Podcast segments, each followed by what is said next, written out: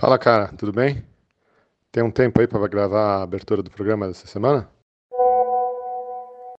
E aí? Pô, tempo eu não tenho, mas, mas eu gravo, né? É, tá foda, cara, porque sabe como é, né? Faz tempo que a gente não grava junto já. Os caras vão começar a falar aí que a gente brigou de novo. É bom, é bom. É bom que o povo fica sabendo a verdade. Escuta, mas é. O episódio é com, com o Davi e com o Casarões, tá? Vê aí o, o que, que você quer gravar na abertura, e, ou quando você pode, e o que, que você quer falar aí na abertura. Pô, aí sim, hein? Chamou aí a elite do Observatório da Extrema-Direita. Beleza, qualquer dia depois das 10 eu topo. Não, beleza. Você tem uma pauta de novo, né, cara? Que gravamos sobre isso, o cara fez essa presepada aí no Ministério da Saúde, essa palhaçada com a, com a Ludmila Rajar, que teve que conversar com o presidente sobre cloroquina. É, um, é uma palhaçada, né? Os caras defendendo, até no, no privado, os caras são uns incompetentes, uns, uns geno... a genocida não pode falar, que senão a gente pode ser intimado a depor, né? Ah, cara. Aqui em Uberlândia, de onde eu falo, teve, né? Kit cloroquina, tá tudo encalhado agora. É, e ninguém mais sabe o que fazer. Gastaram sei lá quantos milhões com cloroquina. E agora estamos aí nessa situação, né? Esse emplasto de Brás Cubas aí que ganhou dimensão no, no, no Brasil, né? Acho que de emplasto de Brás Cubas pode chamar, porque eles não têm erudição para saber que você está ofendendo eles, né? Esse podia ser o título do episódio, não? Emplasto de Brás Cubas. Tem que voar abaixo do radar, cara. São tempos sombrios. É, melhor apagar esses áudios aí que vai que dá ruim, né? Que áudio?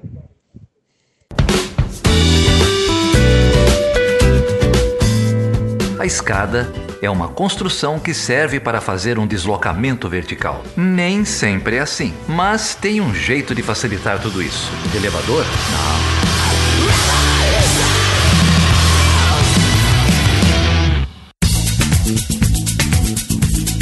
Então, Carol, estamos aqui com dois amigos da casa, né? Já, amigos de velha guarda aqui, né? Se esses caras falarem muita besteira, a gente já corta, já esculhamba, porque é tudo Dá pra falar que é tudo fake news, né? Dá pra... Pois é. Estamos aqui com o Davi Magalhães. Davi Magalhães, professor de Relações Internacionais da PUC, da FAP, de mais algum lugar, Davi? Não, só isso mesmo. Mas como só isso mesmo, cara? Não tem o Observatório da Extrema-Direita? Pesquisador do Ah, Observatório da sim. Extrema-Direita? Principalmente, eu diria, né, que tem sido a, a nossa principal ocupação do ponto de vista intelectual e de agenda de pesquisas.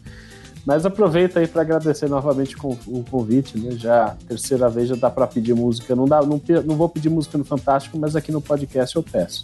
Não, você tem que pedir, porque, aliás, o seu- o- a, a sua erudição musical é muito apreciada aqui, muito superior a de qualquer outro integrante Mas eu acho grupo. que já esgotou do último podcast sobre Wagner, já esgotou todos os meus pedidos, esgotaram. Entre o seu expertise de Wagner e o do Casarões de Beatles, a gente pode fazer uma trilha sonora. Fazer um bem do lado. E já falei aqui, estamos aqui com o seu coautor, né? Guilherme Casarões, professor da Fundação Getúlio Vargas, membro pesquisador do Observatório da Extrema Direita, estrela do Twitter. Que mais? Você tem, tem mais algum título, Casão? Pai de dois, atleticano e o maior colecionador de CD do Paul McCartney do mundo. Tá bom, né? Olha aí, tá? Celebridade cancelada por vários. Várias celebridades Carol, do mas governo. esse, mas esse é o, o fardo da gente, da gente brigar com a extrema-direita e, e brigar de frente, né? Acho que essa é, é a questão. A gente entende que os caras usam ali o espaço da sede justamente para poder promover mentira, narrativa, etc. Claro. Então, quando a gente vai desmontando as narrativas e tentando minar esse poder argumentativo, o bloco é o jeito. Davi também já deve ter sido bloqueado por alguns ali. Fui, jeito. mas não pelo presidente como você, eu não tenho essa honra ainda. Nossa, o patamar tá mais alto É, do Casarões ainda. É só falar que ele fala fino, ele fica bravo e te bloqueia. Vocês têm uma, uma agenda, assim, no, vocês vão contando no, no observatório, um ranking, uma competição de quem leva mais tuitaço e, e é cancelado mais, ou um diário, um log? No observatório, não. Na verdade, inclusive uma política nossa é a gente, no, no Twitter do observatório, a gente não segue ninguém, a gente simplesmente reposta e tal. Então, uhum. A, a, dali não, não, parte nenhum enfrentamento, nem nada. É, um, é, um observa é um, uma conta institucional uhum. que a gente serve ali para alavancar certas notícias e tal. Agora, os tweets, os twitters pessoais, meu do Davi do Odilon, aí assim. a gente chuta o pau da barraca, aí a gente tenta tenta até mudar o registro, né? A gente é, pega, tem uma pegada mais pessoal, no fim das contas. É, o meu arranca-rabo foi com o Felipe Martins, né? Dessa turma mais graúda, foi com o Felipe Martins, e por uma questão que não foi exatamente sobre extrema-direita, foi sobre o Clausewitz, né? Ele citou o Clausewitz de forma completamente deturpada, e eu acabei fazendo uma thread mostrando como ele era analfabeto em segurança internacional, e aquilo acabou viralizando, acabou indo parar no antagonista, ele me respondeu e aquilo gerou um, um, um, alguns atritos, mas ele não me cancelou, não. Né? Ele continuou, ele falou mal do observatório, falou que era uma forçação de barra, etc. E ele me cancelou, não, ele continuou me seguir. Ele, ele, ele não me seguiu, mas ele não me bloqueou. É bom, né? Vamos ver se ele aprende alguma coisa. É, mas a gente chamou vocês aqui para falar dessa colaboração do, do Observatório da Extrema-Direita e de um produto dessa, dessa colaboração aí, um de, de vários, que é um artigo publicado no Brazilian Journal of Public Administration. É, e o título aqui em português é A Aliança da Hidroxicloroquina, como líderes de extrema-direita e pregadores da ciência alternativa se reuniram para promover uma droga milagrosa. E aí, gente, vocês têm estômago para isso? Conta um pouquinho aí desse, desse artigo, como é que essa pesquisa nasceu? Que, aliás, foi publicado mês passado, né? Agora em fevereiro, então acabou de sair do forno, é, quentíssima. Tá, a, a, versão final tá bonitinha aí no, no, no na revista. A pré-print acho que já saiu alguns meses. A gente, a gente terminou o artigo lá para março, não foi, Davi? março do ano passado. Então é o processo. Entre abril e março, é, faz é. um ano mais ou menos. O ciclo, o ciclo de, de aprovação de um artigo normalmente é isso, é um ano. Uhum. Então, mas a gente já estava testando algumas coisas do artigo mesmo antes dele sair. A gente já estava falando de alguns conceitos e tal. É, esse artigo começou, eu acho que são duas origens paralelas, né? Uma é o trabalho que Davi, eu e Odilon e outros pesquisadores fazemos no observatório. A gente vem acompanhando a, o desenrolar da extrema-direita em vários lugares do mundo. Eu, por uma questão de afinidade temática e tal, acabei me concentrando muito para é, Estados Unidos e para a Índia e para Israel, que são países que de alguma forma é, manifestam a sua extrema-direita de maneiras diferentes, né, mas que têm pontos comuns, e aí um ponto comum que eu venho é, trabalhando bastante é a ideia do nacionalismo religioso, que é essa noção de que é, essa extrema-direita desses países que eu mencionei, ela é particularmente religiosa, ao contrário, por exemplo, da extrema-direita europeia, que o Davi estuda bastante, que é predominantemente secular, ou pelo menos que tem traços mais seculares. E aí, bom, tem o trabalho da OED, que é um, do, do OED, que é um trabalho de, de longa data, e no meio do caminho, é, Davi e eu conversando, trocando ideias sobre o que estava acontecendo, a gente identificou, a gente começou a notar um padrão do comportamento de lideranças de extrema direita ao redor do mundo nessa pauta da cloroquina, na promoção da cloroquina como algo é, milagroso, como a gente chama lá no título do texto, e isso nos chamou atenção. Então falei para o Davi, Davi, vamos escrever uma coisa sobre isso porque me parece um tema relevante para a gente poder traçar uma comparação e entender qual é o padrão. E assim, o dado que a gente tinha, o dado preliminar era o fato de que Bibi Netanyahu em Israel, Narendra Modi na Índia, Donald Trump nos Estados Unidos, Bolsonaro e o Viktor Orbán na Hungria, todos eles tinham, num determinado momento, no início da pandemia, promovido a hidroxicloroquina ou a cloroquina como é, soluções, como saídas para o enfrentamento da crise de Covid. É, havia um problema no argumento, e o problema é Nicolás Maduro também.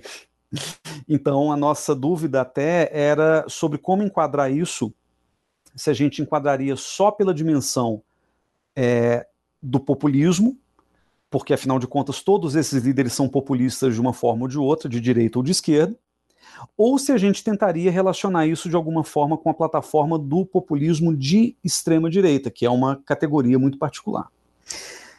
É, originalmente o tamanho do artigo era muito curto, a gente não tinha muito como explorar múltiplas comparações. Então a gente acabou fazendo uma escolha que era, ao mesmo tempo, mais próximo do conhecimento mais geral, que é Brasil e Estados Unidos, era a escolha que tinha mais bibliografia disponível, e era a escolha que, talvez por estarmos falando de regimes presidencialistas, é, refletia de maneira mais clara a apropriação da cloroquina como um instrumento presidencial de manifestação de uma estratégia política populista, ou de um estilo populista, é, ou qualquer coisa nessa linha. Então a gente acabou tirando o Orbán, que usou cloroquina muito pontualmente, Netanyahu, a gente até escreveu um pedacinho sobre Netanyahu, depois apagou, que é a coisa da, das eleições de Israel do ano passado, que ele usou a cloroquina meio que para se promover. O Modi, a gente percebeu que também tinha um apreço pela, pela cloroquina, mas de uma maneira muito mais pragmática, mais para posicionar a Índia como o grande polo produtor de cloroquina global e menos como uma questão interna. Mas Trump e Bolsonaro é impressionante é, o nível da semelhança, sabe? E aí a gente começou a se, a se fascinar pelo paralelismo dos dois casos. Como que o Brasil, na realidade, quase que foi a mesma história contada nos Estados Unidos com um delay de uma semana. Então, tudo que acontecia lá, o Brasil reproduzia aqui e tal. E claro, o que a gente buscou também entender eram as diferenças. E aí, por fim, passando a bola para o Davi, se ele quiser complementar, uma coisa que a gente percebeu, olhando para o caso de Estados Unidos e Brasil, é que em ambos havia sustentando o populismo de Trump e Bolsonaro, que a gente chama no texto de populismo médico, que é o conceito né, de um pesquisador, o Lasco, que, que trabalha com essa, essa discussão, a gente percebeu que para sustentar essa estratégia populista médica ou populista sanitária, é, formou-se uma rede de ciência alternativa, que a gente chama no texto de alt science. E o alt-science aqui foi intencional porque é um conceito para casar e rimar com alt-right e com outros alt-history, né? Que são outras ideias alternativas que a gente vê.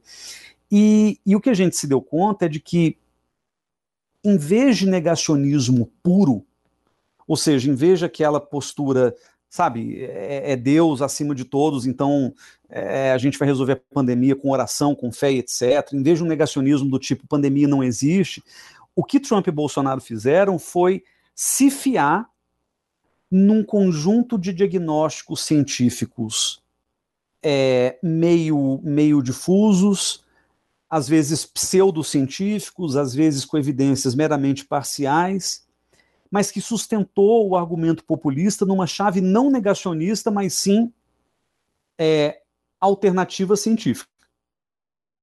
Então, essa é a grande questão. A gente tem aí uma, uma tendência natural a olhar para o Bolsonaro e ver ali um monstro negacionista, o Trump um negacionista, etc. É, mas, na verdade, é, existe uma rede operando muito forte para sustentar essa retórica populista. E é uma rede que, ao contrário de negar a ciência, ela usa a ciência, mas é um uso da ciência completamente deturpado para finalidades políticas muito bem definidas. Então, depois o Davi pode até definir com mais clareza o que, que a gente entende por auto-science no texto, etc., mas é, em linhas muito gerais é isso: é o emprego de argumentos científicos para corroborar uma política populista, para corroborar o populismo sanitário. E aí formou-se uma rede, tanto lá quanto cá, de influenciadores digitais, de comentaristas de televisão, jornalistas de todo tipo, empresários, alguns médicos, e que vão dar legitimidade a essa narrativa populista médica, apostando num discurso paralelo ou alternativo de ciência. O já apresentou de forma brilhante, digamos que o que motivou, inclusive já tateando o principal argumento do, do nosso trabalho. É, eu só é, trago um complemento que é pensar essa out science como mais um capítulo daquilo que eles chamam de guerra cultural, ou seja, de apresentar narrativas e tratar né, tudo como se fosse uma disputa de narrativas. Então, eles vão buscar confrontar a narrativa científica do mainstream, se valendo de um conjunto de cientistas que vão oferecer uma narrativa contrária, cientista, pseudocientistas, geralmente pessoas é, acadêmicos prostrados da comunidade intelectual, acadêmica, epistemológica, eles vão buscar trazer eles para é, é se legitimar e para fundamentar as suas posições. Ontem mesmo, o jornal lá do Olavo de Carvalho é, postou que a variante que surgiu em Manaus ela só surgiu por causa do lockdown e citou um artigo de três brasileiros acadêmicos, né, que eu não fui no artigo exatamente, né, mas ele se vale de um artigo que foi publicado, não sei nem se foi publicado em periódico de relevância, mas dizendo que foi o lockdown que produziu a variante né, que agora, ao que tudo indica, é mais contagiosa e é mais letal.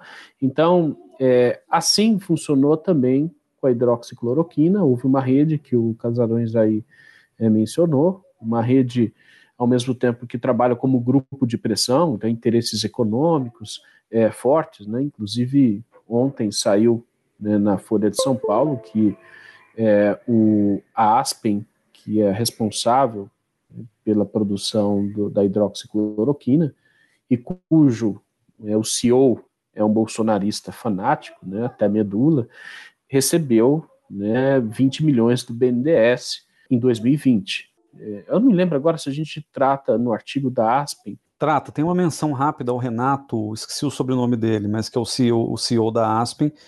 Inclusive, é, na primeira live em que o Bolsonaro apresenta a cloroquina para o mundo, ele coloca uma caixinha do Reuquinol, né, que é o, o, remédio patenteado dessa Aspen, em cima da mesa da live. Na, na, reunião do G20. Aliás, era uma reunião, né, reunião do G20, verdade. É. Então, então o lobby, o lobby me parece ser de mão dupla, né? Na verdade, é isso, Sim. é o pessoal, os empresários fazendo lobby, seja pelo uso off-label da cloroquina, ou seja pela produção de mais cloroquina, e o governo na verdade, é, lavando as mãos aí do empresariado, mandando fabricar e promovendo, né, e fazendo todo tipo de propaganda de um remédio sem comprovação. Ainda hoje, né, estamos aí em 2021 sem comprovação é, é, do seu uso para tratamento precoce ou para tratamento de Covid. Help,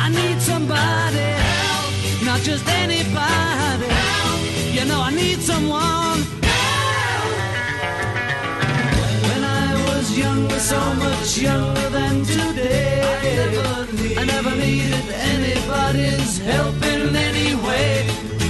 Now, but now these days are gone, I'm not so self-assured. Now I find, now I find I've changed my mind and opened up the doors. Help me if you can,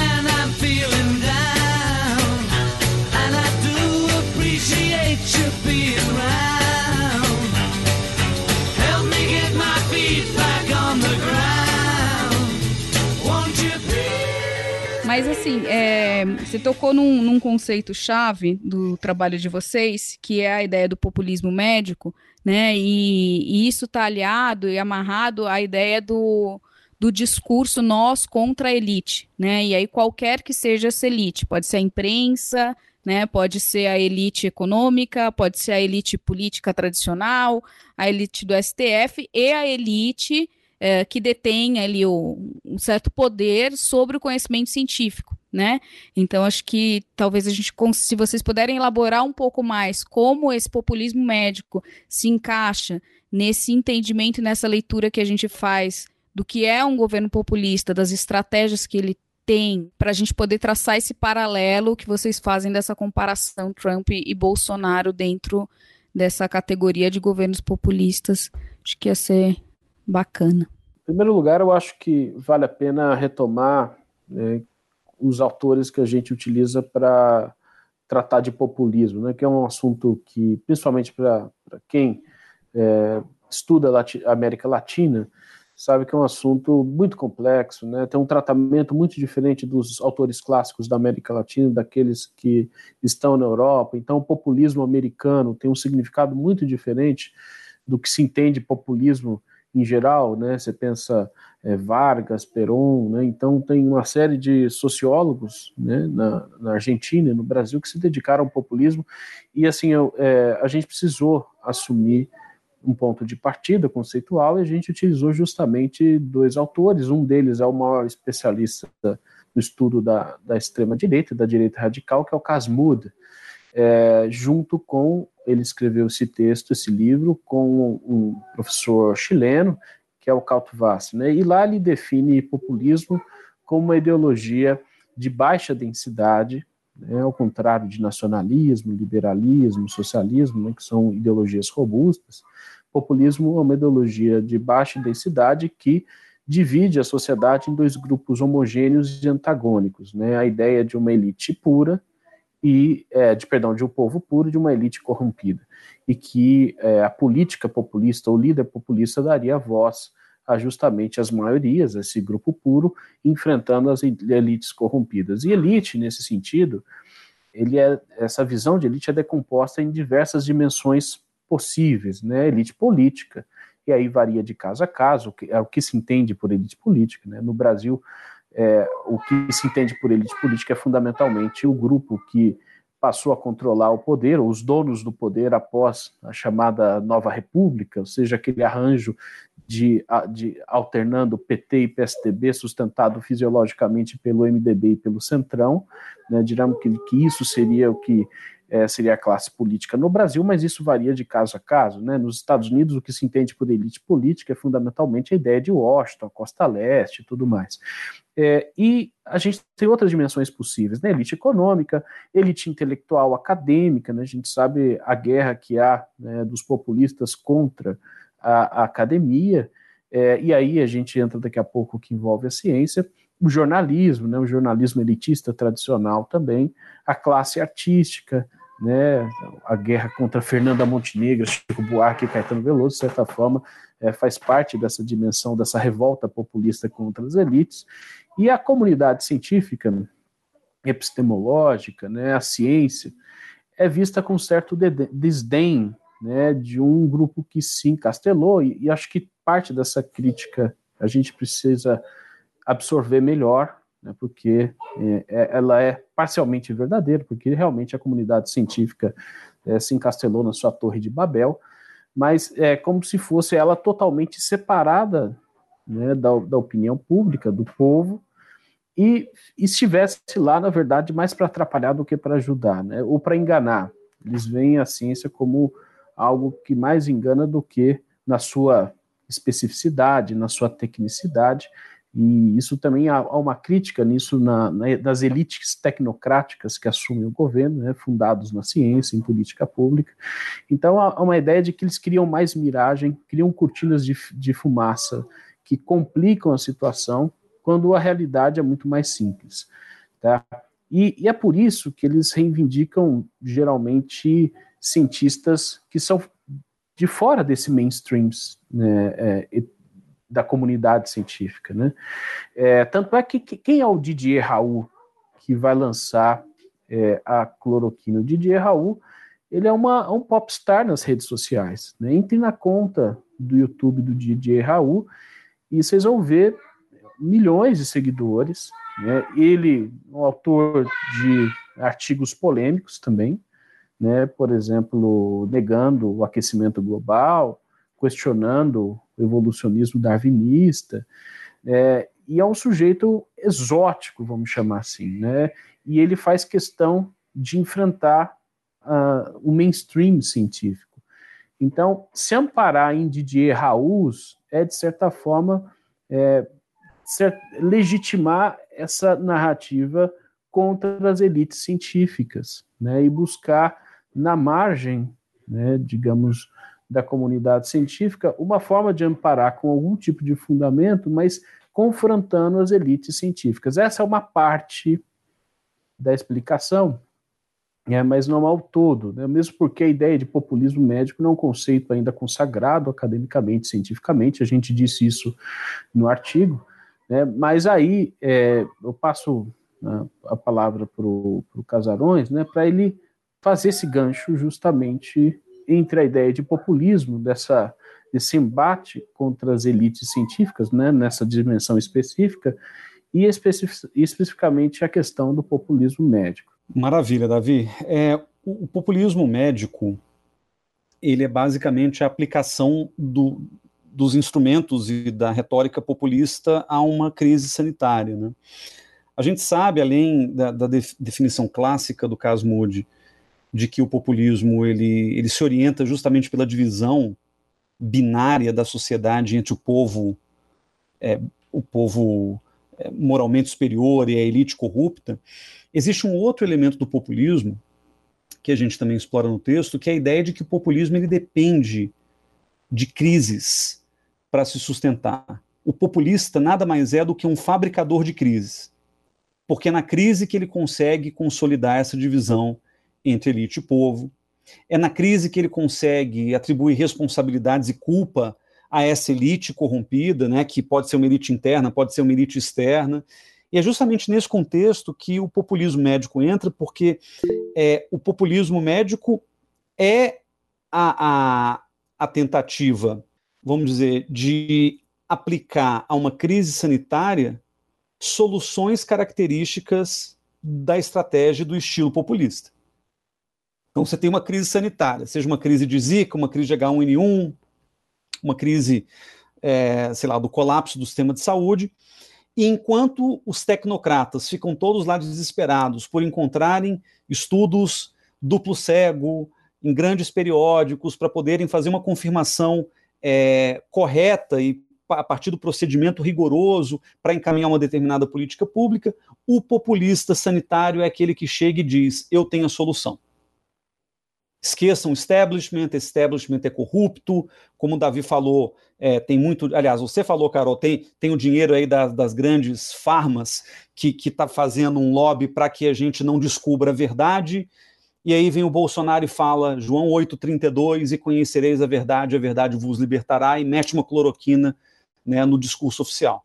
Então essa é a forma que ele encontrou de não resolver a crise, porque na, na, na, verdade a gente sabe que a cloroquina não foi capaz de superar a crise da pandemia, mas ao mesmo tempo de deslocar o problema da crise da incompetência gerencial do governo para uma disputa politizada entre nós, o povo, que temos a resposta, mas que a ciência convencional não aceita, que o establishment acadêmico, etc., é incapaz de enxergar, e essa elite que quer é, nutrir, que quer estabelecer essa, vamos dizer, é, é, essa guarda sobre o tema da pandemia e não quer deixar que o povo saiba que, na verdade, o remédio para a Covid custa 10 reais e é vendido na farmácia.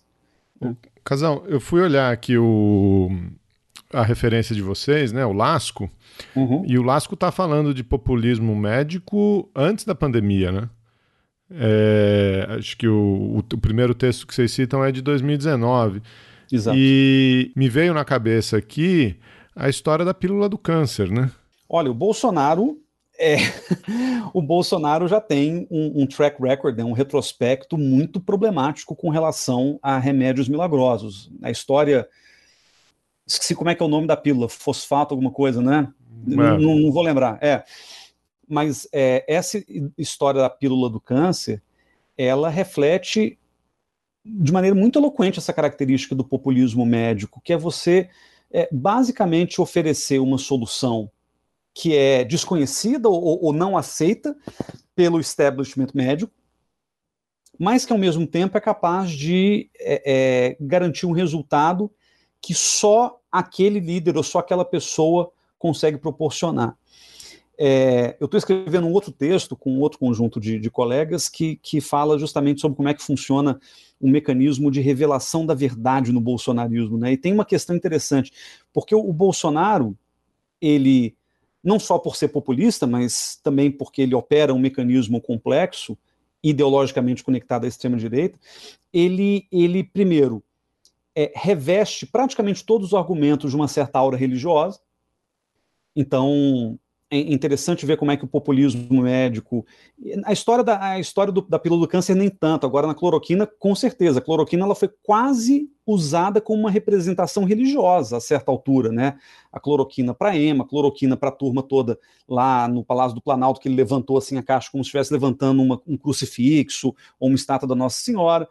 É, e além dessa questão religiosa, tem uma coisa que é a verdade o Davi comentou sobre isso também, é a verdade do homem comum.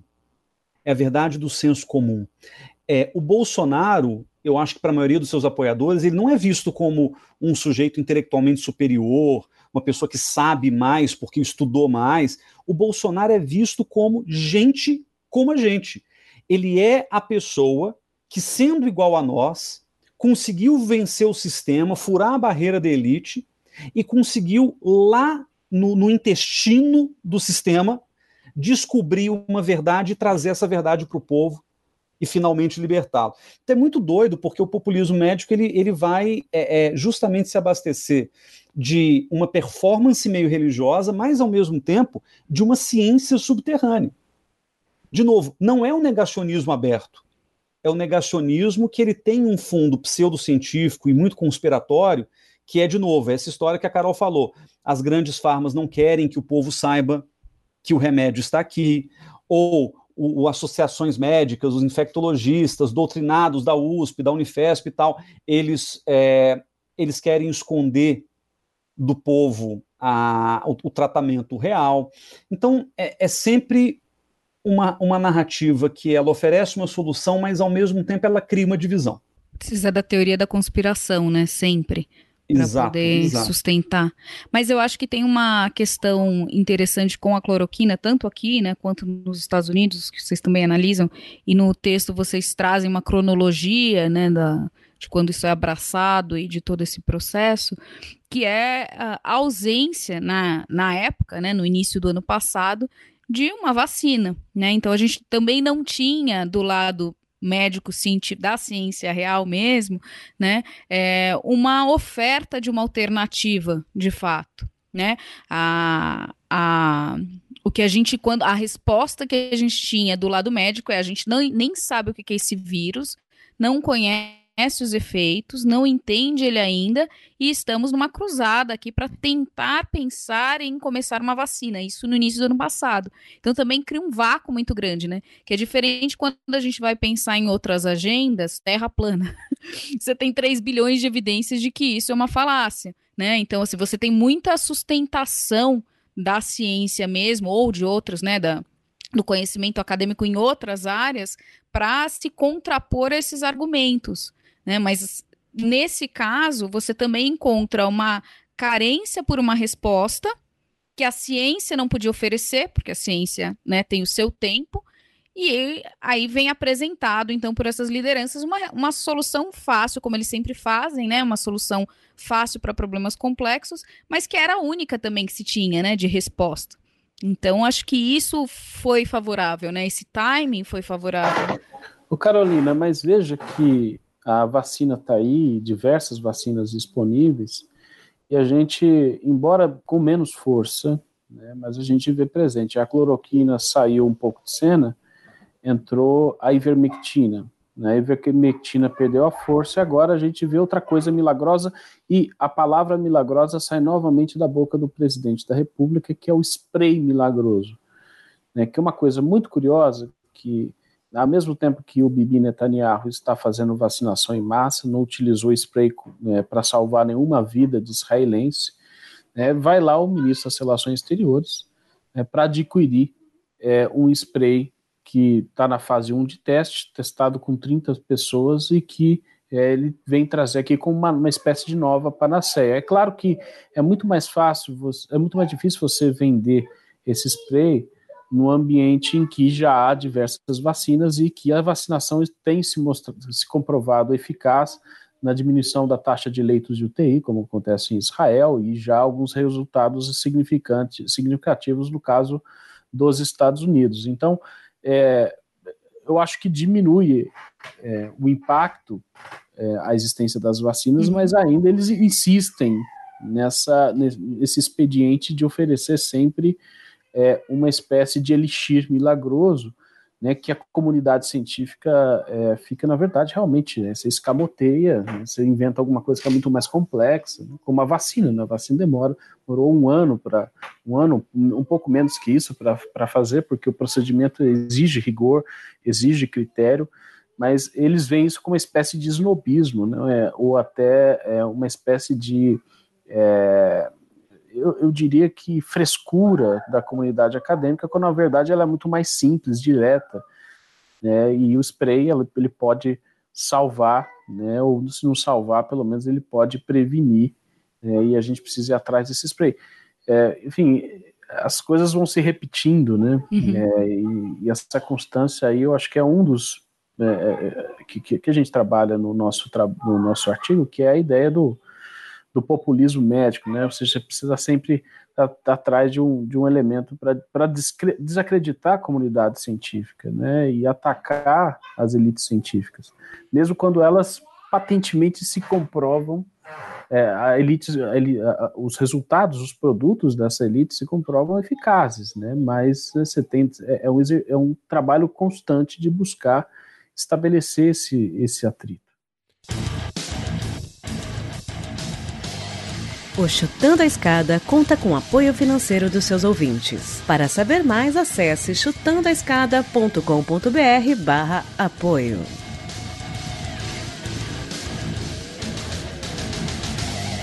Eu queria explorar um pouco essa comparação que vocês estão fazendo entre os Estados Unidos e, e o Brasil na condução né, dessa narrativa presidencial sobre a hidroxicloroquina porque me parece, e aí, enfim, acho que vocês trataram isso no artigo de alguma maneira, que há uma, uma diferença é, em relação à aceitação de discur desse discurso pela comunidade médica e pelas instituições nos dois países, né? Me parece que nos Estados Unidos o Anthony Fauci é, permaneceu né, conduzindo as ações de combate à pandemia uh, por, enfim, por, por 2020 todo, né, nesse momento em que havia esse, esse embate uh, com o Trump. E a impressão minha, não sei que, o que, que a, enfim, o, o, levantamento, a pesquisa de vocês mostraram, mas me, me, me pareceu que a comunidade médica nos Estados Unidos é, não cedeu tanto espaço é, a esse discurso. No Brasil, eu, a minha impressão é que a gente tem uma, uma situação diferente. Né? acho que, por um lado, é, talvez uh, os, o, se você olhar a trajetória do, do, do Mandetta e do Taish, né, que, é, enfim, eu tenho muitas reservas a ambos, principalmente ao Mandetta, né, dado as, as relações dele com o plano de saúde privados, etc., posicionamentos a respeito do SUS antes da pandemia começar e tal, mas é, num determinado momento ambos é, desembarcaram, não foram cúmplices é, desse discurso bolsonarista. Por outro lado, a gente tem uma série de conselho, o Conselho Nacional de Medicina, uma série de conselhos federais de medicina, que fazem vista grossa, fizeram vista grossa, que não condenam tratamento precoce, que, é, enfim, né? É, então, e uma série de médicos aqui também, enfim, nesse movimento aí que vocês estão chamando de ciência alternativa, né? Mas me parece que institucionalmente a resposta no Brasil foi diferente dos Estados Unidos, né? Isso é, é, é impressão ou, ou tem alguma coisa aí? Geraldo, na impressão, não. É, teve uma diferença fundamental, e acho que você já acertou na mosca. A diferença é que o Fault ficou e o, o, ele se tornou uma espécie de figura indemissível do, do governo Trump, é, por mil razões. E talvez a razão mais importante não tenha nem sido o respeito ao discurso científico do CDC, mas ao fato de que o Trump enfrentaria uma eleição presidencial logo ali na esquina. Então, o Trump ele não poderia insistir num discurso é, potencialmente danoso à sua própria popularidade antes de uma eleição que basicamente seria é, o, o, o, destino, que selaria o destino político do próprio trumpismo, em larga medida. Então, eu acho que quando o Trump se deu conta, depois de falar da cloroquina, promover a cloroquina, falar de injeção intravenosa de detergente, etc, etc, quando ele percebeu que essas colocações estavam sendo muito prejudiciais à própria popularidade dele à véspera de uma eleição presidencial, é, ele, ele decidiu se blindar no próprio FOLT e nas próprias medidas sanitárias que o governo passou a adotar de maneira mais sistemática daí para frente.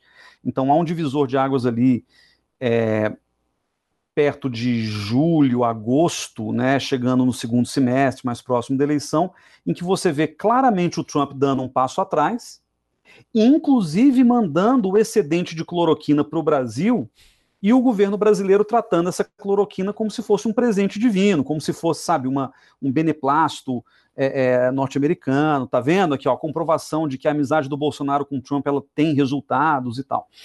O caso do Bolsonaro é diferente porque, primeiro, o Bolsonaro é, não, tem uma não tinha uma eleição à vista, a eleição municipal ela é, opera numa dinâmica diferente, em que isso não foi tão polarizado ou politizado assim, é, e sem contar o fato de que o Bolsonaro ele, ele realmente tem uma facilidade muito maior de para agradar a militância rifar ministros, né? E, na verdade não foi só o Mandetta e o Tais que perderam cargos durante a pandemia, o Sérgio Moro também perdeu o cargo durante a pandemia nesse mesmo processo de, de incineração ministerial de pessoas que porventura o contradisseram, é, acusaram o golpe, falaram ali da, da, estratégia do Bolsonaro, de aparelhamento da polícia, de lobby da, da, cloroquina e assim por diante. A gente não chegou a estudar, em, em, em particular, a classe médica em ambos os países. É, o meu feeling que não tem nenhum embasamento científico, então depois esse vai ser até um objeto de teste posterior. O meu feeling são du é duplo, são dois. Um, é, a, a classe médica americana ela é muito menos corporativista e institucionalizada. Então, acho que esse, esse já é um, um, ponto que me parece relevante.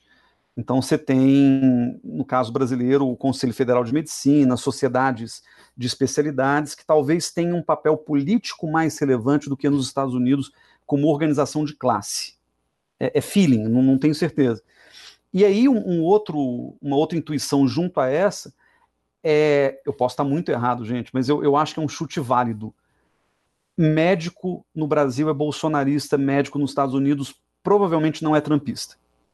Pela formação pessoal, pelo tipo de, de, de instrução, pelo perfil do eleitor do Trump, que em geral é um eleitor é, ele é conservador, mas ele também tem um grau de instrução mais baixo na média, enquanto que o eleitor do Bolsonaro estava é, muito presente entre as classes médias e médias altas, é, inclusive com o ensino universitário.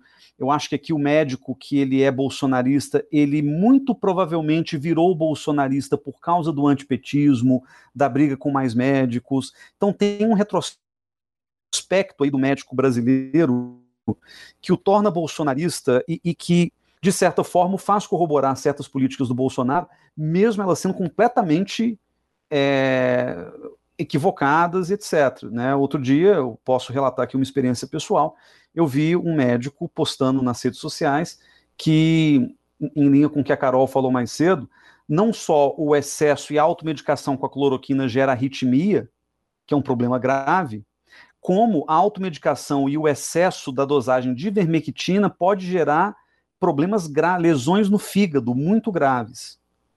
E aí fui conversar com um, um médico bolsonarista, com quem eu convivo, e mostrei esse caso, falando: olha, é, isso aqui é uma, uma prova muito clara que a ivermectina, mesmo de novo, mesmo que reduz os sintomas, ela não cura e ela gera um problema, ela gera uma hepatite induzida por remédio. A resposta dele foi: a ivermectina é segura porque ela não passa pelo fígado. Eu entendo que há remédios que não são sintetizados no fígado, mas assim, qualquer pessoa que passou pelo ensino médio sabe das funções hepáticas e sabe que uma afirmação contundente como essa, ivermectina não passa pelo fígado, é, a não ser que a pessoa tenha realmente muita certeza do que ela está dizendo, é uma afirmação perigosa. Eu fui jogar no Google e ver, obviamente, se a ivermectina passava pelo fígado. E é óbvio que passa. Então a questão aqui é a seguinte: a pessoa ela colocou a convicção à frente do da, da própria prática e do conhecimento médico. Mas o problema é que isso, num nível muito individual, não é tão danoso, né? Mas o problema é quando uma classe funcional inteira se rendeu ao bolsonarismo e, e de alguma forma, por questões éticas ou profissionais, está disposta a abrir mão do seu conhecimento, do seu juramento de Hipócrates, para poder comprar a narrativa bolsonarista e bancá-la, aí a gente tem um problema que é muito mais grave. Que eu acho que no Brasil ajudou a, a difundir essa alt science. Nos Estados Unidos, para quem se lembra, é, havia um único médico, na verdade havia dois. O Zelenko, que era o cara que fez os testes, os, os primeiros testes com a cloroquina num, num, subúrbio de Nova York, o médico da comunidade judaica e tal, Vladimir Zelenko, e o outro era o médico Mehmet Oz, que era um comentarista da Fox News. Então, assim, eram duas figuras que meio que dava aquela aura de cientificidade ao que o Trump falava, mas que não eram propriamente grandes autoridades médicas, etc. O problema aqui do Brasil é que começou a misturar com o protocolo da Prevent Senior, lembra? Com, com um lobby muito específico de um hospital de idosos, começou a misturar com figuras tipo a doutora Nise Yamaguchi, é, que, que também fizeram ali uma grande campanha em prol da cloroquina.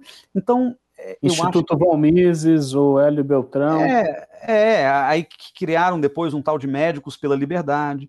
Existem médicos, não só bolsonaristas, mas olavistas que têm uma influência nesse debate, Alessandro Loyola, Ítalo Marcilli, que são pessoas, influenciadores de, de Instagram, mas médicos formados e que usam a medicina como forma de legitimar certas posições, inclusive é, super preconceituosas.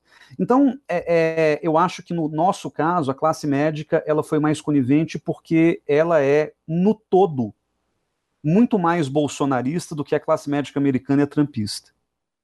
Então, e claro, tem outras mil questões, mas eu acho que essa em particular é uma questão que me salta aos olhos nessa, nessa avaliação. Geraldo, é pura intuição, não sei se faz sentido, mas eu acho que tem aí um fundo aí. de verdade. Se puder só fazer uma recomendação de leitura, só para complementar é, o que o, o Casarões disse, é, teve uma matéria que o Intercept publicou sobre influência, digamos, no núcleo do CFM, a influência do bolsonarismo entre os, a diretoria, é, e, indo lá atrás, nas eleições para o CFM de 2018, e mostrando como é, não, não, sei se dá para falar de infiltração, mas ali atores importantes bolsonaristas que, de certa parte, justificam a conivência dessa corporação em relação, por exemplo, ao aplicativo. Deve, você deve se lembrar o aplicativo lá de celular que o Ministério da Saúde disse que foi um hacker que instalou no, no site do Ministério da Saúde que de repente fazia diagnóstico né, a partir de alguns sintomas e diagnosticava curiosamente o coquetel de hidroxicloroquina e azitromicina, né, em massa. Tá? Então, e, e demorou para o CFM se posicionar. Se posicionou depois de muita pressão né, de grupos da sociedade civil, mas demorou também a se, a se posicionar em relação ao tratamento precoce. Né? Então, eu não me lembro o título da matéria, mas acho que se vocês digitarem ali Intercept, CFM, logo vai aparecer é, essa matéria, só para complementar o que o, que o Casarões Eu falou. acho que essa, essa contribuição é, é importante, Davi, porque no nível do discurso, do impacto nas redes, eu, eu concordo, Casarões, que, enfim, a gente tem é, uma série de médicos bolsonaristas, né? É, ou de influenciadores bolsonaristas, mas eu acho que, é, como classe, é, tem um elemento a mais aí para explicar. Eu acho que é, o Davi pegou num. É, deve, deve ter mais coisa é, por trás disso, né? Porque, enfim, um, um, conselho federal, um conselho regional não vai fazer uma pesquisa de opinião e dizer. Não, é, realmente, a gente tem muito membro assim, o assado, né? É, então acho que tem esses dois elementos. Acho que tem um elemento estrutural é, significativo aí nessa, nessa história. E não, não precisa ficar só no CFM, né? Quantos relatos a gente não sabe também do postinho, do médico do postinho, do residente, né? Que vai lá e vai prescrever a cloroquina, né? Então também conheço vários casos de pessoas que saíram. E é, e é isso, né? Se você tem o mínimo de, de questionamento né? Se você vai questionar o, o, o, remédio, como o Casarões falou aí do, do conhecido bolsonarista dele, você vai tomar uma resposta que, como nós desconhecemos, não temos um conhecimento médico, a gente vai precisar jogar no Google e ver se passa no fígado ou não, né? Uma resposta que te faz até questionar né, o que você está, a sua dúvida. Então, assim, é, é, é difícil, mas eu, eu também não, não generalizaria, assim. É, hoje eu mesmo fui no, fui no hospital e aí todo mundo que eu ia conversar, passei por vários enfermeiros, enfim, vários médicos, e todo mundo que eu conversava, eu perguntava do Covid.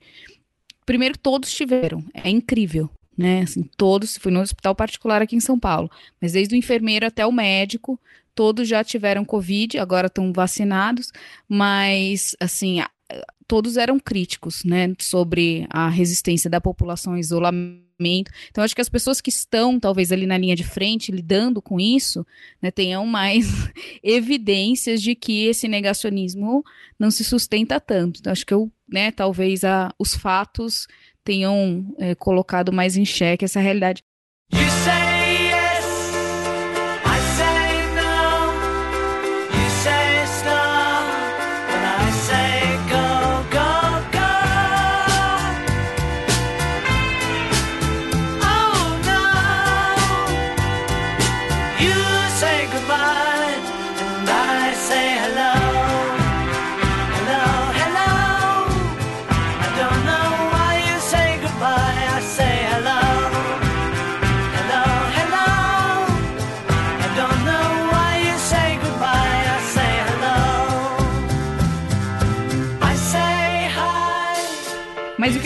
perguntar para vocês é para ir para outra direção e outro grupo de interesse, que é a comunidade religiosa, que vocês também mencionam é, no paper como uma comunidade importante para dar apoio à disseminação dessa ideia é, da hidrocloroquina como a cura milagrosa. E aí, é, por curiosidade, eu estava, né, como a gente ia gravar, eu joguei aqui no podcast em geral, né, no aplicativo, cloroquina e tal, jogo sempre em inglês para ver o que, que, tem lá fora, né, o que, que estavam falando. E aí me caiu um podcast aqui falando sobre favela na Índia para o Covid com hidrocloroquina. E era um programa de um canal que chama PrayInJesusName.org.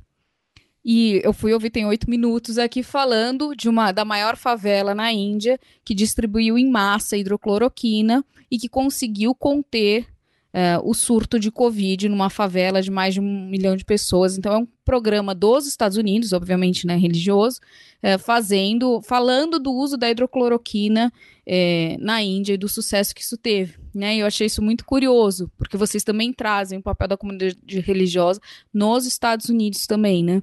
Então, eu queria pedir para vocês explorarem um pouco mais o quanto isso é importante para garantir esse esse apoio a essa estratégia?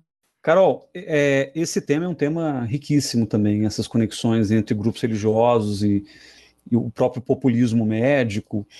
É, um, um aspecto interessante, e, e aqui eu, eu, eu, tento ser muito cuidadoso com relação a essas coisas, porque, sendo que acabei de generalizar que todo médico brasileiro é bolsonarista, também não, não quis dizer isso, obviamente, não, não é disso que se trata. Estou pensando na classe, né, não no, no médico individualmente. Mas no caso do, dos religiosos, é, eu, eu noto duas coisas. Primeiro, a simbologia religiosa empregada pelo bolsonarismo, inclusive no contexto da pandemia, ela tem impacto sobre as pessoas e principalmente sobre a população mais religiosa e majoritariamente evangélica no Brasil. Então, esse apelo é, meio messiânico de que eu tenha cura, de que eu tenha verdade, de que a verdade está na Bíblia e de que eu consegui ver essa verdade de alguma forma e trouxe ela para vocês, isso é muito pungente na vida da maioria dos brasileiros evangélicos, em geral de classes mais baixas, e que houve esse discurso e que, de alguma forma, o aceita como parte da sua própria experiência de fé. Então, essa é uma coisa importante. E claro, isso não é só, eu não estou falando só da relação pessoal entre Bolsonaro, o messiânico e o povo de Cristo, mas eu estou falando também de uma relação que é fortemente mediada por pastores, né, por outras lideranças religiosas e assim por diante, até mesmo padres em alguns casos. Essa é uma coisa. Agora, eu acho que tem um outro aspecto que diz menos respeito à fé e mais respeito a questões mundanas da religião, que é o fato de que a pandemia ela corta pela raiz fontes importantes de recursos das igrejas. A igreja depende de aglomeração. Os cultos são o que move é, o dízimo da igreja, o que move a receita da igreja, o que move a recorrência da pessoa, do fiel na igreja. O João Dora que eu diga, né, Casarões? É, o João Dora que agora liberou é, templos religiosos como parte, cultos religiosos como parte de serviço essencial. Então, assim, é, o Bolsonaro, eu, eu acho que ele até tentou dar uma justificativa falando em outscience, né, uma justificativa baseada num dado. Né? Ele estava falando que o número de suicídios aumentou muito na época do isolamento e que, portanto, era importante que as pessoas encontrassem algum tipo de conforto espiritual e etc., para legitimar a manutenção das igrejas abertas. Né? É, do, do ponto de vista da infectologia, me parece que não faz sentido algum e, e me parece que a igreja é um lugar particularmente suscetível à transmissão em massa. Né? São, são eventos que, em inglês, a gente chama de, de, de super spreaders, né? eventos que a Covid se espalha com muita velocidade. É, eu posso até tentar correlacionar, de novo, tudo aqui eu estou intuindo porque não são, não são coisas que a gente estudou especificamente para o paper. Mas, por exemplo, talvez o, o fato de que é, Manaus foi uma capital particularmente afetada pela Covid, traga alguma correlação com o fato de que Manaus é uma das capitais mais evangélicas do Brasil. Então a gente pode ter observado algum grau de transmissão dentro, por exemplo, das igrejas. É, e é interessante como é que os próprios líderes religiosos, e que eu estou pensando nos famosos, né, Silas Malafaia, Marco Feliciano, que é deputado federal, o próprio Edir Macedo e o pessoal da Universal, eles têm militado de maneira sistemática a favor da cloroquina, pela crença de que a cloroquina, pelo menos, será um, um passe para permitir que o fiel volte ao templo, para permitir que as pessoas voltem ao serviço religioso. E, e, e de novo, eu não estou aqui entrando nos aspectos médicos da cloroquina, mas tratar um tratamento que pode reduzir sintoma, reduzir sintoma, como cura ou como passe livre para a pessoa contaminar e ser contaminada, é um dos principais instrumentos do projeto, por que não dizer genocida, que a gente está vendo é, do governo. Então, o tratamento precoce, o lobby do próprio site do Ministério da Saúde, a maneira como o Pazuello foi colocado nessa brincadeira meramente para chancelar a cloroquina me parece algo que faz parte de um projeto maior, é, bastante complicado, em que as mortes são um detalhe. Né? É isso que o presidente costuma dizer: vida para frente, vamos parar de mimimi, vamos levantar a cabeça, etc. Então, acho que os líderes religiosos acabaram corroborando também essa narrativa, o que é, na minha opinião, horrendo, né, absurdo, mas isso aconteceu com frequência e a gente viu, isso eu também identifiquei, padrões de lideranças religiosas corroborando abertamente o uso da cloroquina, até como, como uma espécie de é, passe para a pessoa poder voltar para a comunidade da igreja. Eu, eu, lembrei de um episódio, não sei se vocês vão se lembrar, mas vocês podem encontrar isso no YouTube, é, daqueles apoiadores, né, as seclas que ficam na, na, na, porta ali do Planalto, no momento, no, no período áureo né, da divulgação, da propalação da, da, da, cloroquina, da cloroquina, esses apoiadores cantando uma música, né? Cloroquina, cloroquina, cloroquina já no SUS. É, eu, eu, sei que você afira em nome de Jesus, né? Então eles. Eles transformam isso também em hino evangélico, né? Eu acho que, como o Casarões falou, tem um, há um elemento místico né, de, de revelação da verdade que talvez encontre parâmetros nessa visão milenarista evangélica. Eu acho que, que tem sentido, muito embora, como o Casarões colocou, não, não tenha sido objeto de pesquisa científica. Eu acho que aqui é muito mais intuição e hipóteses do que o que a gente encontrou do ponto de vista empírico na nossa, na nossa pesquisa. Mas objetos, se isso tudo aí não foi objeto de pesquisa empírica, é, vocês fizeram uma pesquisa empírica sobre essa aliança, sobre os caminhos desse discurso da utilização política da cloroquina. A, a, a, acho que está muito claro pela fala de vocês, né? A cloroquina, muito mais do que um remédio, virou um instrumento de política. Né? Enfim, e vocês é, delineiam essa, essa, o que vocês estão chamando de aliança da hidroxicloroquina, ou esse paralelismo entre o que aconteceu no Brasil e nos Estados Unidos. E aí eu queria explorar mais um elemento institucional, é, que é o que enfim, o que não aconteceu em outros países. Né? É, e aí a gente já mencionou, vocês já mencionaram Israel algumas vezes, é, e, e, seria tão bom né, ter um líder de extrema direita no Brasil como o Netanyahu. Bom, deixa para lá, tem, tem muita ironia nessa frase, mas uh, o que, que aconteceu? Né, o, o, enfim, o artigo mostra esse, esse paralelismo que vocês fazem entre o Brasil e Estados Unidos, que são dois regimes presidencialistas, e um, Israel que não é e, e, outros lugares que não são que enfim é, eu queria que vocês explorassem um pouco isso para o ouvinte né? Como é que o Netanyahu que é, seria o prato feito para entrar nesse está é, vacinando todo mundo né? O que, que o que aconteceu nesse? Os judeus né? Ah sim bom. Todo mundo não né? Projeto genocida tem várias encarnações é, mundo afora né exatamente. Bom, eu diria o seguinte, Geraldo. A extrema-direita, isso foi uma coisa que a gente leu bastante, inclusive para preparar o paper, a extrema-direita, ela se, se mostrou com, com, com, vários tons diferentes de cinza, vários comportamentos variados durante a pandemia. É, o fato de ser de extrema-direita não significa que um líder vai ser necessariamente negacionista ou populista sanitário. Né? A extrema-direita, aliás, ela pode ou não comportar a, a microideologia do populismo. Né? Então, você tem líderes de extrema-direita que né, simplesmente seguiram a recomendação científica.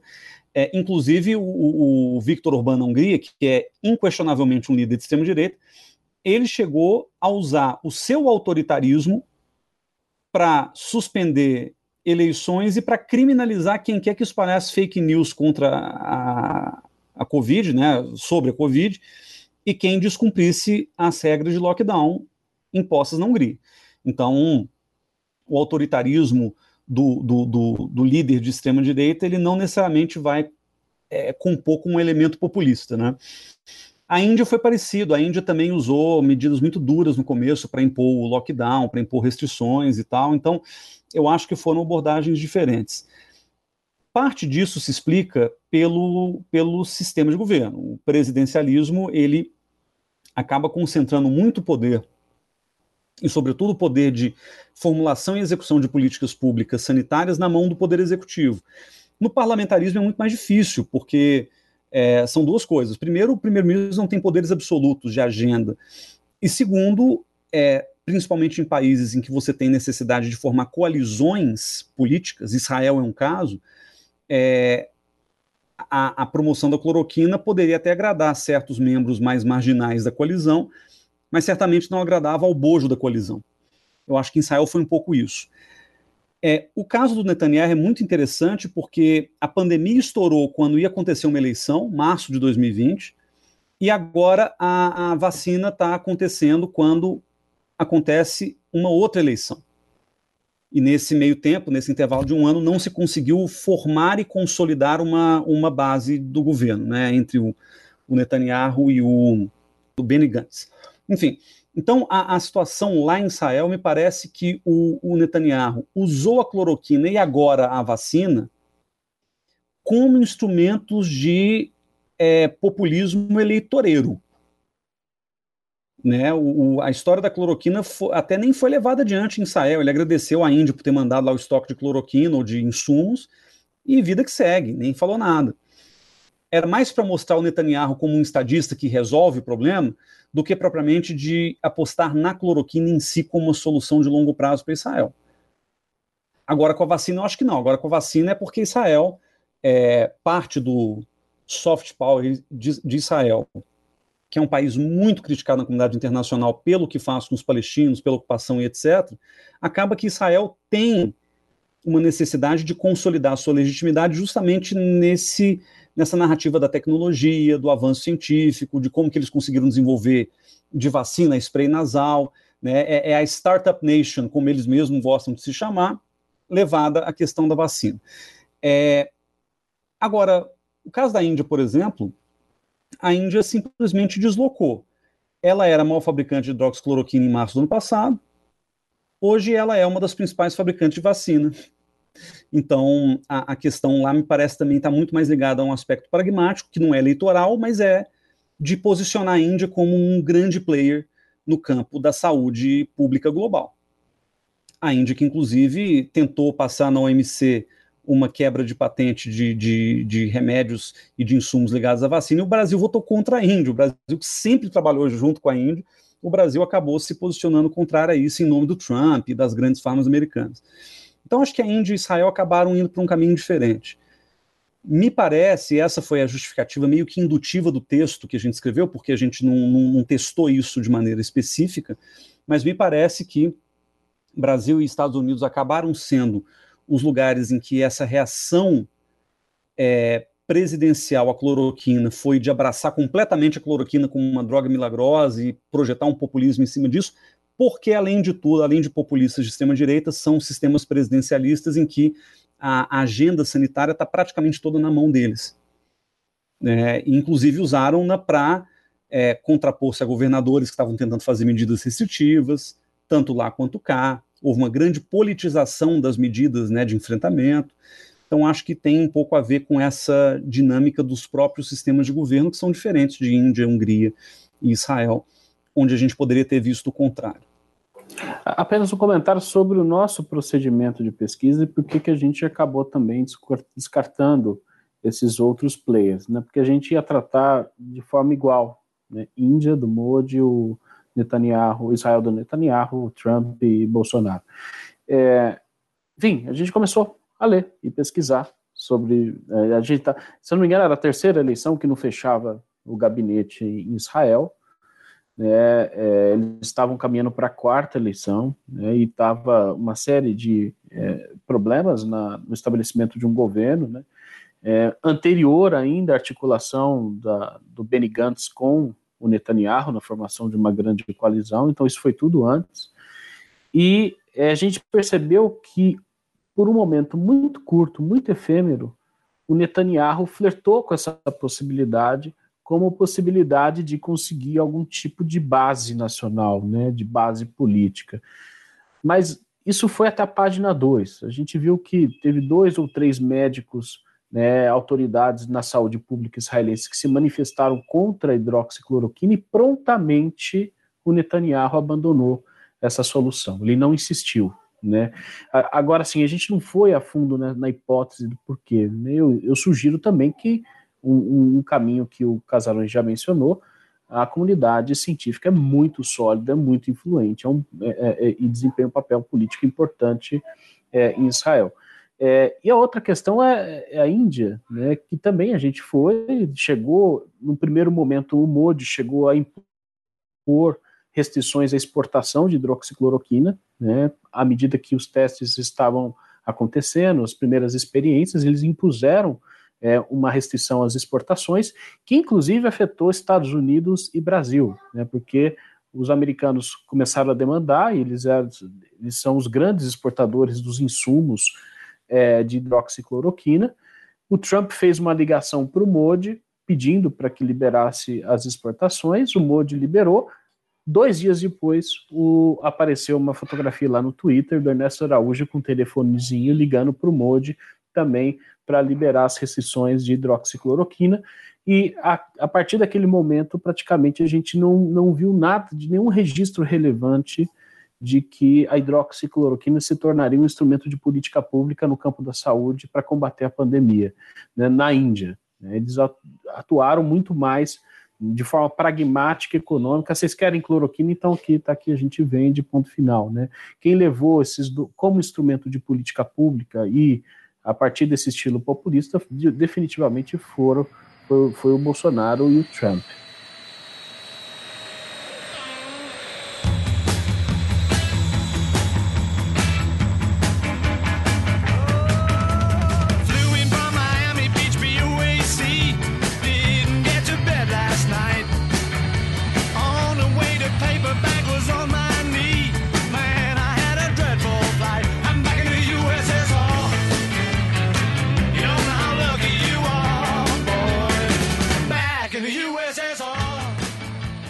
Paper vocês colocam é uma pergunta que vocês, né, mesmo uh, apontam que não tem resposta ainda e é para, para se responder no futuro, para a gente avaliar no futuro. Mas hoje a, o Josias de, Freire, é, de Souza tinha uma coluna no UOL falando que a conta do negacionismo chegou ao Bolsonaro, né, com esse título. E no paper vocês colocam que é, será que o populismo vai, vai sair dessa fortalecido ou não? Né? É, então vocês lançam essa pergunta no paper e aí eu cruzei isso com o que eu tinha lido do, do, da coluna sobre a conta do negacionismo. Então, qual é o palpite de vocês? O que vai acontecer com esse populismo é, bolsonarista a partir dessa crise da Covid? Carol, em linhas muito breves, é, eu começo fazendo um, um, disclaimer, né? A gente fechou o texto em abril, março, abril do ano passado, e a gente o revisou uma vez em julho, junho para julho. Ou seja, não havia ainda o resultado das eleições americanas. É, a gente deixou essa discussão em aberto no texto. O, de fato, há evidências que sugerem que o populismo pode, pode até ter se beneficiado da crise sanitária. A gente achou é, muita gente comentando justamente o próprio Casmud, né, que é um grande conhecedor dessa área, uhum. dizendo que é, os populistas são mais espertos do que a gente imagina é, ao enfrentar uma crise sanitária, misturando elementos populistas com elementos científicos e tal. É, mas os casos de Brasil e Estados Unidos mostram os limites muito claros desse projeto é, populista médico ou populista sanitário, principalmente frente aos números que são incontornáveis. É, os Estados Unidos já perderam mais gente do que a soma de todas as últimas guerras, é isso, Geraldo? Não lembro se esse é o dado correto, mas se você somar todas as baixas americanas da, da, da Primeira Guerra Mundial até, é, até a guerra do Iraque, você não tem tanta gente que morreu de Covid em 12 meses de, de pandemia, né? Então, é, eu acho que esse número ele contribuiu de maneira decisiva para a derrocada do Trump e para a sua derrota nas eleições. Então, é, ali você já começa a ver um sintoma muito claro de um limite para o populismo, o momento em que a conta chegou para o Trump. Né? E no caso do Brasil, eu acho que é a soma de algum, algumas coisas. Primeiro, é, o, o, Bolsonaro, ele não, ao contrário do Trump, ele não conseguiu superar a narrativa do tratamento precoce. Então ele continua em março de 2021 a falar toda sorte de absurdos sobre tratamento precoce, inclusive dando a entender que o Brasil não teria tido tantos mortos se tivessem tomado cloroquina ou ivermectina, o que é equivocado, que é mentiroso e o que é até um desrespeito às pessoas que é, morreram, às famílias de quem morreu e muito provavelmente às pessoas que morreram mesmo tendo tomado esses remédios. Então, tem, tem aí uma soma de problemas nessa narrativa, é, além da óbvia falácia. E o caso do Bolsonaro me parece é, ainda mais grave se a gente levar em conta que, é, para além da narrativa da, da cloroquina, existe uma, um, um, desleixo, né, uma incompetência misturada com um projeto genocida, como a gente falou, nessa questão das vacinas que é realmente assustadora. Né? É o desprezo pela vacina, mistura aí uma certa uma certa retórica anti-vacina, que é típica né, de um tipo de apoiador do Bolsonaro, com uma retórica anti-máscara, pró-liberdade individual. Aí você vê Ernesto Araújo na ONU, em vez de discutir pandemia, o cara está discutindo tecno-totalitarismo para falar de censura no Twitter. Quer dizer, eu acho que a soma dessas coisas todas já chegou a um ponto de saturação total em que a gente vê que, tirado ali o elemento do auxílio emergencial, a popularidade do Bolsonaro está muito baixa.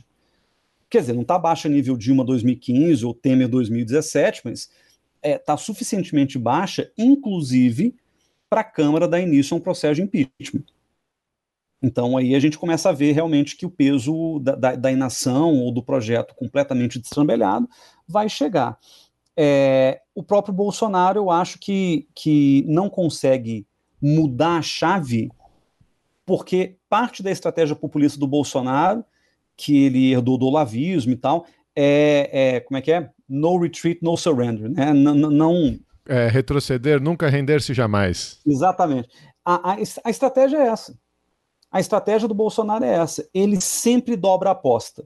Ele está ele tá escanteado, ele foi colocado contra a parede, ele está naquele momento em que ele pode dizer, gente, desculpa, errei, mas não, ele joga uma ofensa generalizada às pessoas que choca mais uma vez o Brasil e quem no dia seguinte a gente sabe que virá uma outra ainda pior.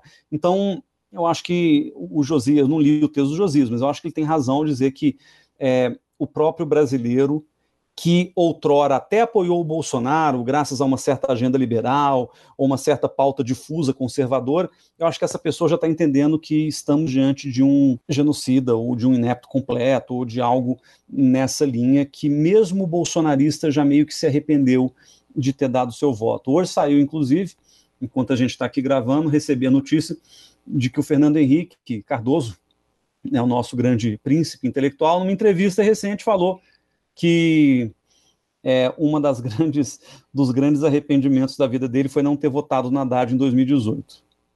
Tarde isso, demais, né? É, pois é. Obrigada, já estou pagando. Isso não quer dizer que ele, que ele votou no Bolsonaro, mas isso quer dizer que mesmo aquelas pessoas que deram aquele voto nulo, baseados na escolha muito difícil, uhum. essas pessoas já estão se dando conta do, do, do, abismo em que elas se meteram, e, e isso pode ser também um fator importante para esse vencimento do bolsonarismo. Né? Era a escolha é. entre cloroquina e vacina. né? Lado, né?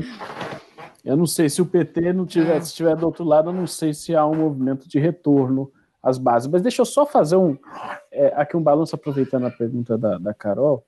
É, que, que, assim, como o Casarões disse, a gente escreveu esse artigo um pouco é, em março, abril, né, a gente teve uma oportunidade de revisar antes da derrota do Trump, e isso a derrota, a gente sabe, muito se deve à, à, à forma trágica como ele conduziu a política sanitária nos Estados Unidos durante a pandemia.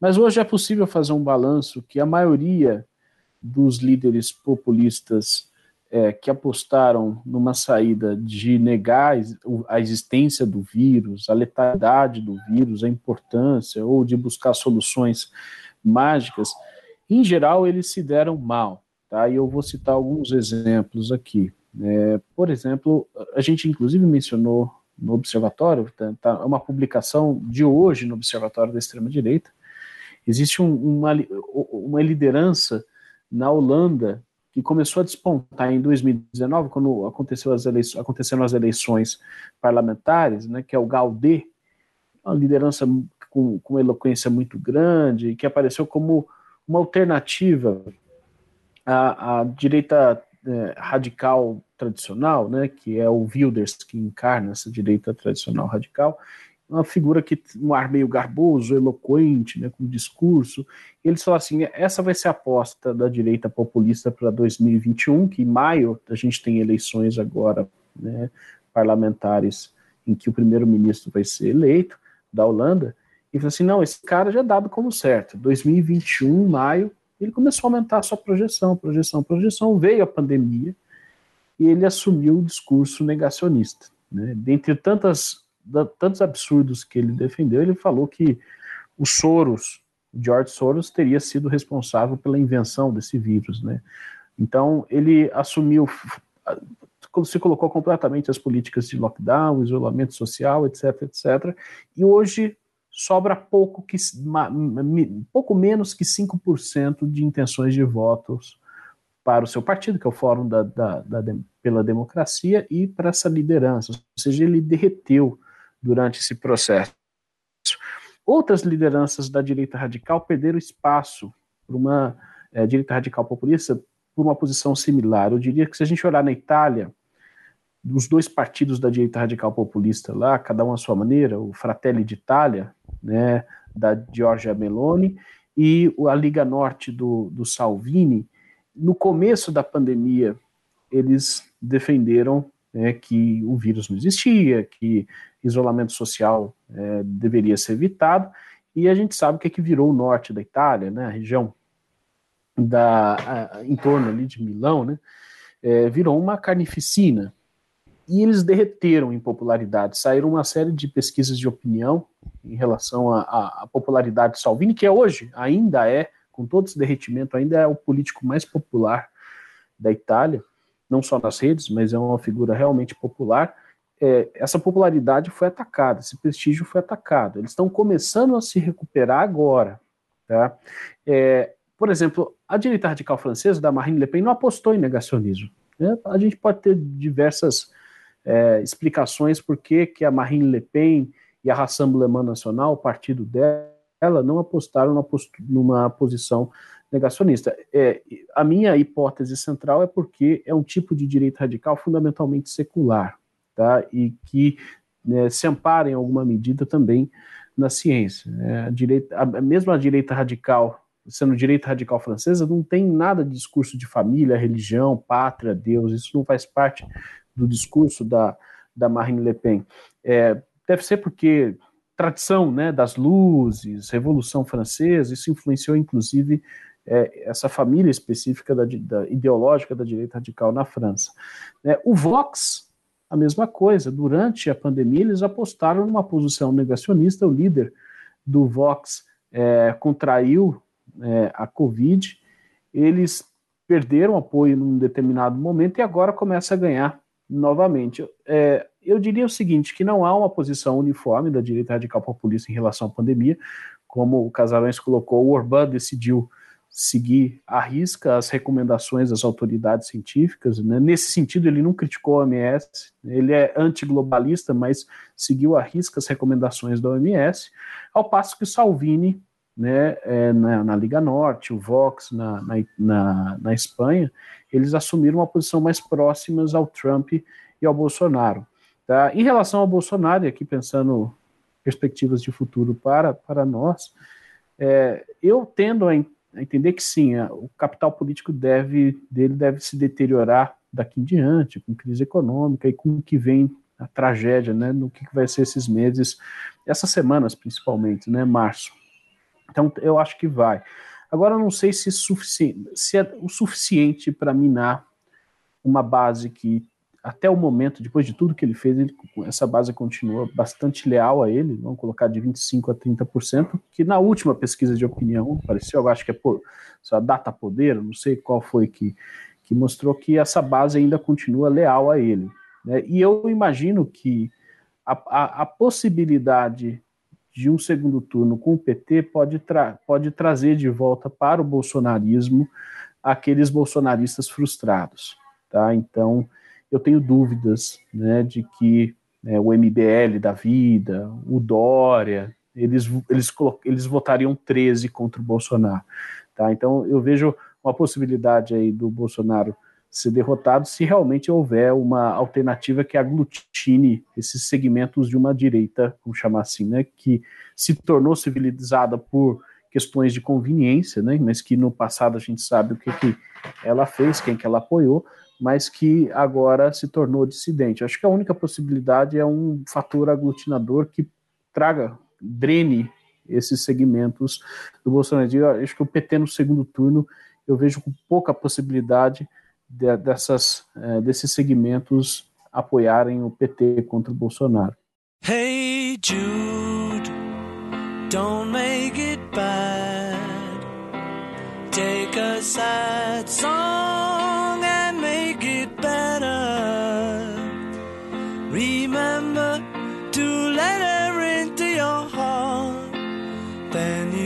stars.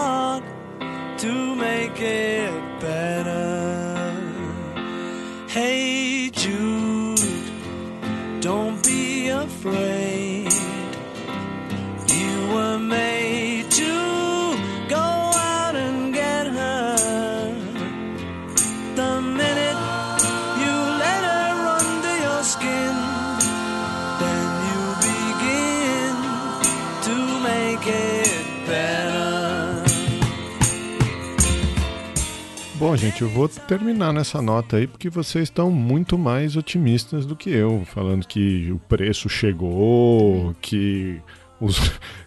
existem experiências em outros lugares do mundo que a direita tá, tá derretendo. É, vocês estão muito mais otimistas, eu vou, vou terminar. Apesar de citação de Fernando Henrique, eu, eu vou terminar nessa nota. Parabéns, parabéns pela publicação. É, acho que parabéns pelo observatório. O Edilon também já passou por aqui. Enfim, sempre que a gente consegue, a gente traz o pessoal uh, ah, para falar aqui. Parabéns, parabéns pela, pela pesquisa, pela publicação. A gente fala muito de política aqui, mas é, somos fundamentalmente um, um, um, programa de divulgação científica é, e, e, ficamos muito felizes de poder traduzir um pouco né, essas, essas, essa produção acadêmica para uma audiência mais geral. E vocês são de casa, venham sempre. Bom, obrigado, super obrigada aí. Carol, obrigado também. É sempre um prazer estar aqui com vocês. Agradeço o espaço que vocês sempre dão a nós e o trabalho que tem desempenhado, né? E agradecer o papo, né? Sempre muito produtivo, muito interessante. Eu também vou me agarrar aí no otimismo de vocês para poder enfrentar esse mês de março. E super obrigada, né? Parabéns pela pesquisa. Quando avançarem aí com os novos projetos dentro dessa linha, para a gente poder ir atualizando o debate, vão voltando. E, bom,